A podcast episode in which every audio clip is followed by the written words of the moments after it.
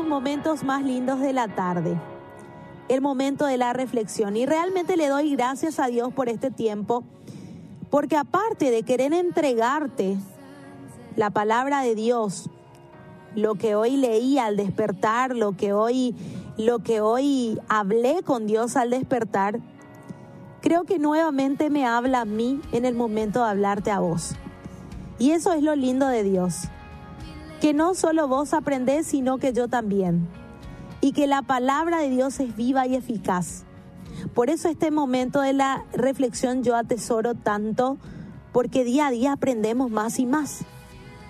Y sabemos que todos en algún momento, para consolar a alguien que amamos, dijimos, tranquilo, no sufras más porque todo esto que te está pasando tiene un propósito en la vida. Dios tiene un propósito contigo, todo tiene un propósito. Y son palabras que constantemente estamos repitiendo y no está mal, porque realmente es así, todo tiene un propósito en la vida. Pero verdad que es difícil entender cuando ese propósito se va a cumplir y viene por medio del dolor. ¿Verdad que es difícil entender? Y a muchos de nosotros nos pasó que en medio del dolor luego vino una gran bendición porque era el propósito de Dios bendecirnos. Y para que vayas entendiendo todo esto que te quiero explicar, te quiero contar cómo las perlas llegan a ser perlas.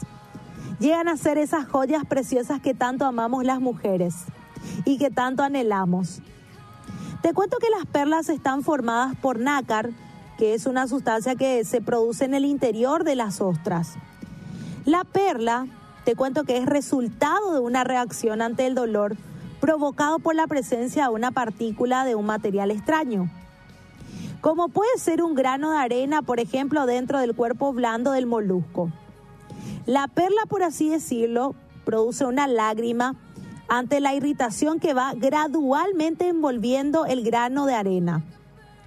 Esta lágrima va redondeando poco a poco y cubriendo aquello que provoca dolor hasta que se forma una preciosa esfera con un brillo hermoso. ¡Wow! Qué proceso, ¿verdad? El que tiene la perla. Y no se te hace conocido a los procesos que nosotros solemos pasar también en la vida. Porque esta perla, te cuento que después de un cierto tiempo, aquello que empezó como un cruel dolor se convierte en una piedra de gran valor. Y lo mismo pasa con nosotros. Tenemos procesos de mucho dolor que luego se convierten en una gran bendición.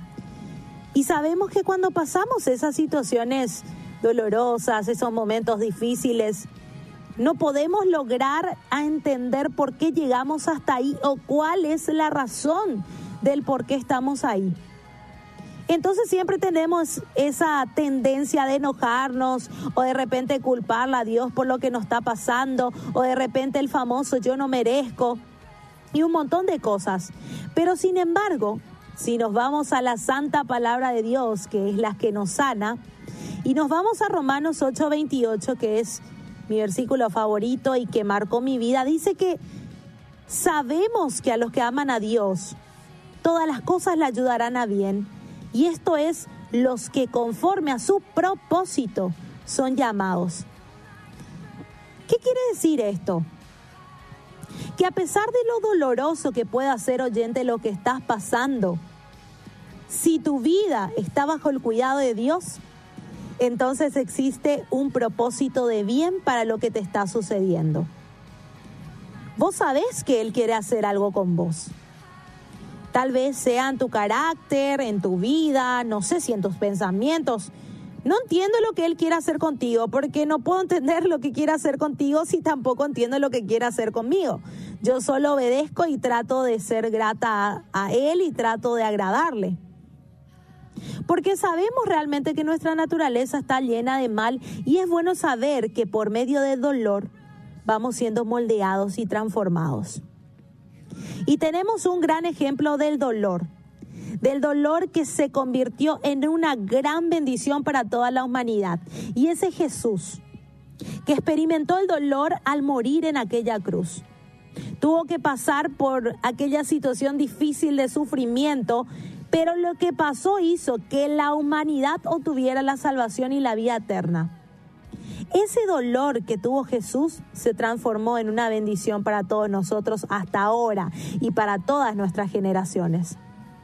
Y aunque el dolor, esto es algo que tenemos que entender el día de hoy oyentes, aunque el dolor toma formas diferentes y tiene duraciones distintas y el sufrimiento viene siempre con un objetivo mayor que nuestra comodidad, nuestro placer o nuestras metas personales, si buscas, si buscamos el propósito del Señor para ese dolor, vamos a descubrir esa paz, así también como su profundo amor por nosotros.